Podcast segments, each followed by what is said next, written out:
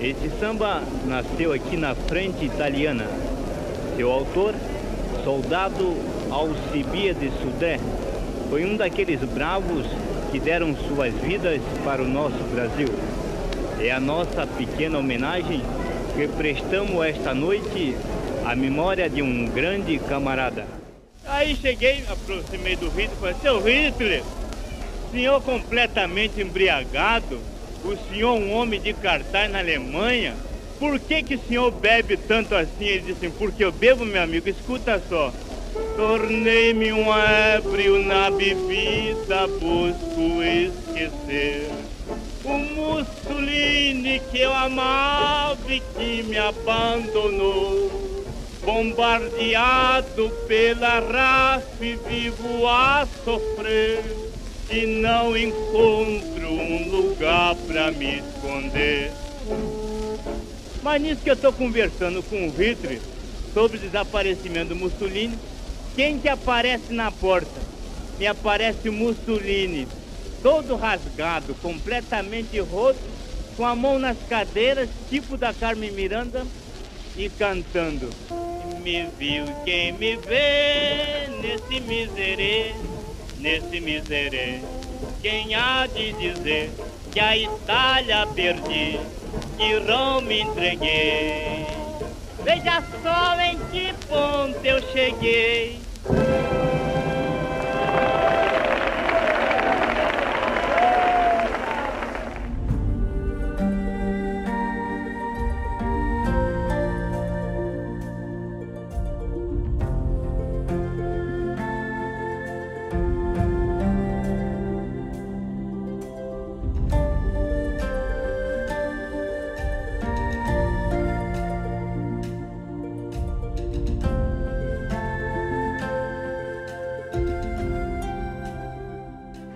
Bem-vindos a mais um podcast do Almanac Militar, Vozes da Guerra. Este, o de número 9, trará o relato de Joel Silveira, grande repórter que acompanhou a FEB durante o Carnaval de 1945 na frente italiana.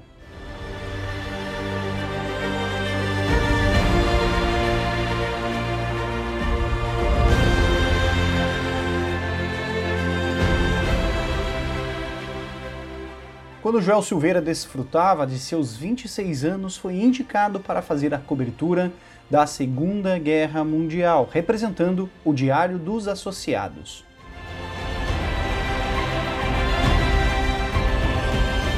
Você vá, mas não me morra, foi o que disse o dono do jornal, Assis Chateaubriand, ao ser enviado para cobrir a guerra que os brasileiros travariam na Itália.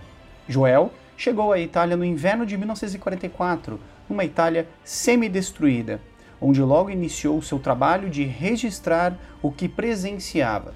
Registro que fez brilhantemente, como um diário de bordo, desde o embarque à longa viagem de navio com 6 mil soldados até a rendição alemã. O jornalista descreve com lirismo e ao mesmo tempo informação momentos cruciais de uma guerra cheia de contradições e absurdos, além do convívio com os pracinhas e oficialato, em postos de observação avançados e congelantes. Você vai se deparar com momentos de tensão, medo e horror, mas também de heroísmo e solidariedade. Fique agora com um relato de Joel Silveira durante o Carnaval de 1945.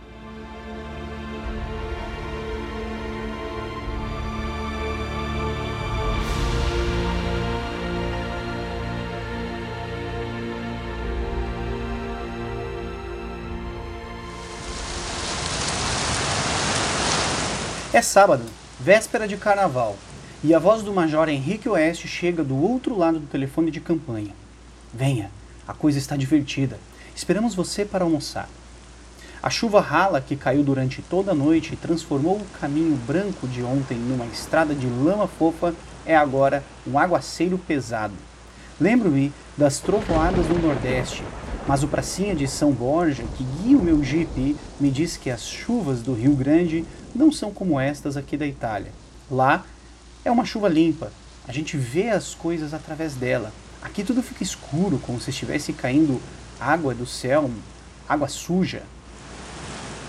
O posto de comando do Major Oeste está exatamente a 17 quilômetros do nosso QG avançado. É a posição brasileira mais próxima das linhas inimigas, um nariz pontudo que se intromete pelas linhas alemãs, o nariz cheirando as barbas dos nazistas, como me explica apontando no mapa o tenente Turvo. Neve e gelo são inconveniências que dentro em pouco deixarão de existir. As pequenas cascatas que descem dos Apeninos e que o duro inverno havia cristalizado começam a dissolver e algumas já caem livres de uma água extremamente clara, como linfas. O começo do fim do inverno, com suas chuvas quase diárias que prenunciam a chegada da primavera, cobre agora tudo de uma lama grossa e escura que é o terror e o martírio das viaturas que nela se atolam. Neve agora somente nas cristas mais elevadas das montanhas. O inverno ainda não acabou. De uma hora para outra pode acontecer uma nevasca repentina. Acontece sempre. Quem me diz isto é o paisano que, no meio da estrada, o jipe ia atropelando. A fumaceira artificial tirou-nos toda a visibilidade, e de minuto em minuto, como um cantochão, repete-se a melopeia da guerra. Os tiros da artilharia brasileira que rebentam próximos e a resposta dos alemães que respondem de suas posições lá nos cumes. Os obuses dos artilheiros da FEB passam assoviando sobre nossas cabeças e talvez não seja bem um assovio, é mais um gemido doloroso, como o grito de alguém se torcendo de dor. Conto mentalmente os segundos e a granada explode 100 ou 200 metros além, em meio aos pequenos agrupamentos de casas de camponeses cercadas de seus cones de feno, agora quase todas duramente atingidas pelos projéteis nossos e deles. Pela décima ou vigésima vez ouço a advertência do PM, policial militar, uma voz de paulista do interior que me chega do outro lado da barreira de fumaça os tedescos estão craqueando o caminho. Acho bom o senhor andar depressa.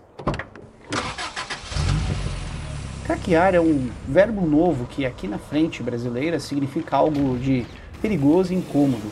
Quer dizer que os alemães, ou tedescos, como preferem dizer os pracinhas, que já vão engrolando o seu italiano, estão castigando o caminho com obuses de canhão e granadas de morteiros, visando qualquer viatura ou comboio de abastecimento que passe por ali. Ou então, a ponte improvisada que sob o estreito riacho liga as linhas avançadas à retaguarda. Mais adiante, outro PM nos previne que nosso Jeep está muito próximo dos grandes caminhões que seguem à frente. É bom manter distância. Ajuntamento pode chamar a atenção dos tedescos. Paramos por alguns minutos enquanto as pesadas viaturas se adiantam lá na frente. Uma granada explodiu na grama já livre da neve, bem lá no fundo do pequeno e estreito vale. Um partidiano se aproxima do jipe e nos pede um cigarro. E o rapaz, corado e forte, metido numa roupa azul com seu fuzil metralhadora pendendo de uma correia que ele traz no ombro direito, pergunta para onde vamos. Respondo e ele, sem pedir licença, pula para o banco de trás do jipe. Ele irá conosco. Já corremos 13 quilômetros e agora temos que deixar a estrada principal. O Jeep sobe a encosta enlameada aos solavancos, derrapando na lama, ameaçando atolar-se nela. O partidiano nos deixa uns 500 metros antes do nosso destino e já passa das 10 da manhã quando chegamos ao posto de controle do Major Oeste. Ele agora traz um bigode que cai em pontas e parece ter engordado alguns quilos, ou então é o pesado uniforme, ou as várias camadas dele que o faz assim, mais largo e mais troncudo. Leva-me por um braço para a pequena sala do andar térreo, na casa contadina, onde está reunida a sua oficialidade. E é nesta sala que escrevo agora, nesta véspera de carnaval. As paredes estão cobertas de mapas, pin-ups girls e páginas da revista O Cruzeiro com histórias do amigo da onça. Há também um grande mapa da Europa com a frente oriental toda riscada de linhas vermelhas e azuis. As setas brancas indicam os avanços soviéticos. Zhukov vem por aqui, Cherniakovsky por ali. Você ficará alguns dias e não adianta reclamar. Já mandei seu jipe de volta. Não adianta reclamar. A partir de agora sou um homem isolado do mundo, preso neste posto de comando avançadíssimo e só sairei daqui na próxima quarta-feira. Trouxe cama-rolo? Eu disse não. Não há de ser nada, a gente arranja umas mantas para você. Fica então acertado o seguinte programa a meu respeito. Trabalharei aqui no coração da frente, que é o nome que deram a esta sala fumacenta e abafada, me explicam. Farei as refeições no posto de comando da sexta companhia, que o cozinheiro de lá é melhor. À noite, me acomodarei num dos quartos onde a companhia tem a sua sede e partilharei ali o reduzido espaço onde já estão Aboletados o segundo tenente médico Hélio Reis Leal, de São Paulo, dois padioleiros, dois sargentos, o paisano Máximo e sua filha Inês, uma moça risonha que não deve ter mais de 16 anos. Major Oeste me leva até a janela do lado, um reduzido buraco aberto na compacta parede de pedra. Olhe lá embaixo e veja o que eles fizeram ontem. Mas não fique muito tempo com o rosto exposto, podem acertá-lo. Diviso, lá embaixo, um número sem conta de crateras abertas no chão, como feridas negras de mau aspecto. Nosso carnaval começou cedo. Os tedescos começaram a atirar no fim da tarde, morteiros e metralhadoras. A parede lá de baixo está toda pipocada. Mas, em compensação, não demos colher de chá. Mandamos confete de que não acabava mais. Depois o major me leva até o capitão Joaquim da Rosa Cruz. Tome conta do correspondente e o conduza até aos foxholes lá em cima. E virando-se para mim, se você tiver sorte, poderá ver os alemães em cima das cristas. Estamos os dois, eu e o capitão, a chapinhar sobre a lama. A guerra faz da gente um animal anfíbio, me diz ele. Me diz também que é de Porto Alegre, onde deixou a esposa e filhos. Respondo que no carnaval do ano passado eu estava em Porto Alegre. O capitão me responde: Eu também dançando no clube comercial. Agora sou eu quem digo. Eu também. Pois veja só como é a vida. Agora, neste carnaval de 45, estamos novamente juntos. Será que estaremos no de 1946? Quem sabe? Se tal acontecer, certamente passaremos horas a comentar o instante de agora, falando deste carnaval de lama, granadas que explodem, das saudades que nos atormentam. O capitão murmura qualquer coisa que não escuto direito. Ele repete: Vamos fazer uma pausa e tomar um fôlego, pois temos que subir até lá em cima, bem no cocuruto, onde estão os pracinhas. Vai ser uma dureza. Eu respondo que guerra é guerra, e ele concorda. É verdade. A última etapa é feroz. O caminho é quase vertical, de forma que, para vencê-lo, temos que nos segurar forte nas duas grossas cordas. Depois me entregam uma das cordas, segura a outra, e lá vamos nós. A chuva continua a despencar, mas o field jacket americano, de uma espessura blindada, e mais o esforço da subida não me deixaram sentir frio. Nossas botas se enterraram na lama além do tornozelo. Às vezes, derrapamos e meu coração treme quando a encosta me parece faltar sobre os pés. Lá embaixo, sei, é o abismo encoberto pela fumaça. Mas chegamos finalmente o capitão me explica: somos aqui como uma espécie de península. Os alemães estão à nossa direita, em cima daquele morro que parece o perfil de uma mulher, está vendo? Então também à nossa esquerda, naquela colina ali. De suas privilegiadas posições, eles podem facilmente nos visar com seus morteiros e metralhadoras, mas a verdade é que nossa capacidade de fogo é maior. Não deixamos sem resposta um só tiro deles aponta para um caminho estreito do outro lado da terra de ninguém. Aquela estrada é vital para eles. Todas as noites eles têm que passar por ali suas viaturas com víveres e munições. É aí que nós entramos. Um sargento aparece, barba de dias ou meses a se fazer e pergunta: É o capitão? Sou eu, sim. Estou aqui com o correspondente. Vencemos os últimos metros e aqui estamos nas posições deste que é, sem dúvida, o mais ingrato setor de toda a frente brasileira, defendido pelo 6 Regimento de Infantaria. O sargento Zósimo de Almeida, de Jacareí, São Paulo, entretém um diálogo com o capitão. Voltaram? pergunta o capitão. Voltaram, mas nós carregamos em cima deles. E a torre? Hoje de manhã foi alvejada com metralhadoras, mas nós respondemos logo. Alguém ferido? De gravidade nenhum.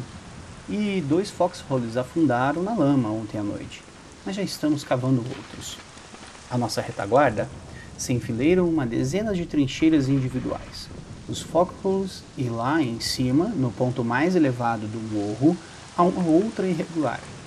São simples buracos cavados no chão e que abrigam o pracinha e sua metralhadora. A revezamento de tantas e tantas horas, os homens lá em cima trocam de posições com os homens cá de baixo, numa permuta que se repete durante o dia e a noite. Lá nos foxholes mais altos, limite extremo de nossa posição, em todo este setor apenino encontramos barba crescida, cabelos emaranhados e sobrando dos capacetes pés metidos na lama, os soldados brasileiros que no momento mais próximos se encontram da linha de frente alemã. São os pracinhas que neste fim de inverno vêm realizando o trabalho mais penoso de toda a frente defendida pela FEB. Muitos deles não tomam banho de verdade há mais de um mês. É o sonho de todos. O imediato é a possibilidade de passar um ou dois dias, ou mesmo apenas algumas horas, no QG avançado do General Mascarenhas, em Porreta Terme, situado no outro fundo de vale, a uns 30 quilômetros daqui. Agora vamos falar da Casa dos Pombos. Ela não é nossa e nem deles, me explica o capitão. Ou melhor, é nossa e é deles.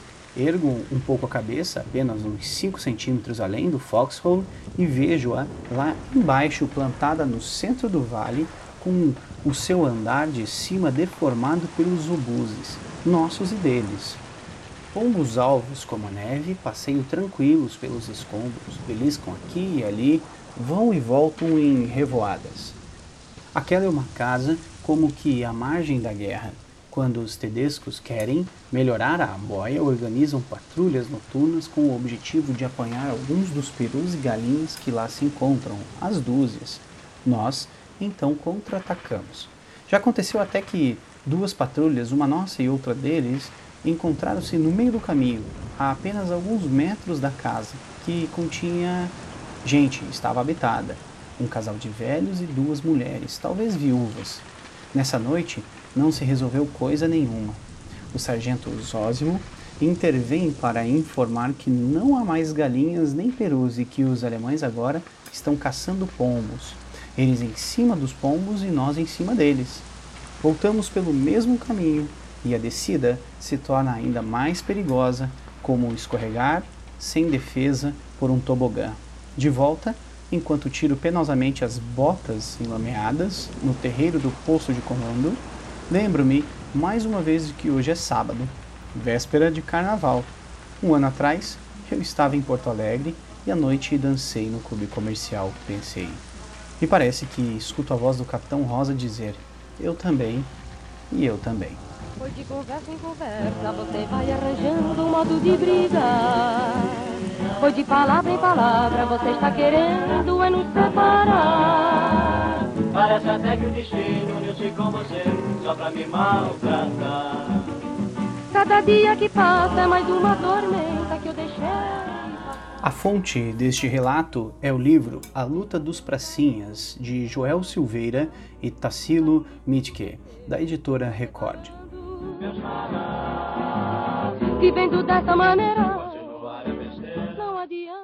Obrigado por nos acompanhar. Não deixe de se inscrever em nosso canal no YouTube, nos seguir no Instagram. O Almanac possui uma série de materiais postados diariamente de altíssima qualidade. Muito obrigado e até a próxima. Ou de palavra em palavra você está querendo é nos separar Parece até que o destino uniu-se com você só pra me maltratar Cada dia que passa é mais uma tormenta que eu deixei passar Nosso viver não é adianta, é melhor juntar-nos.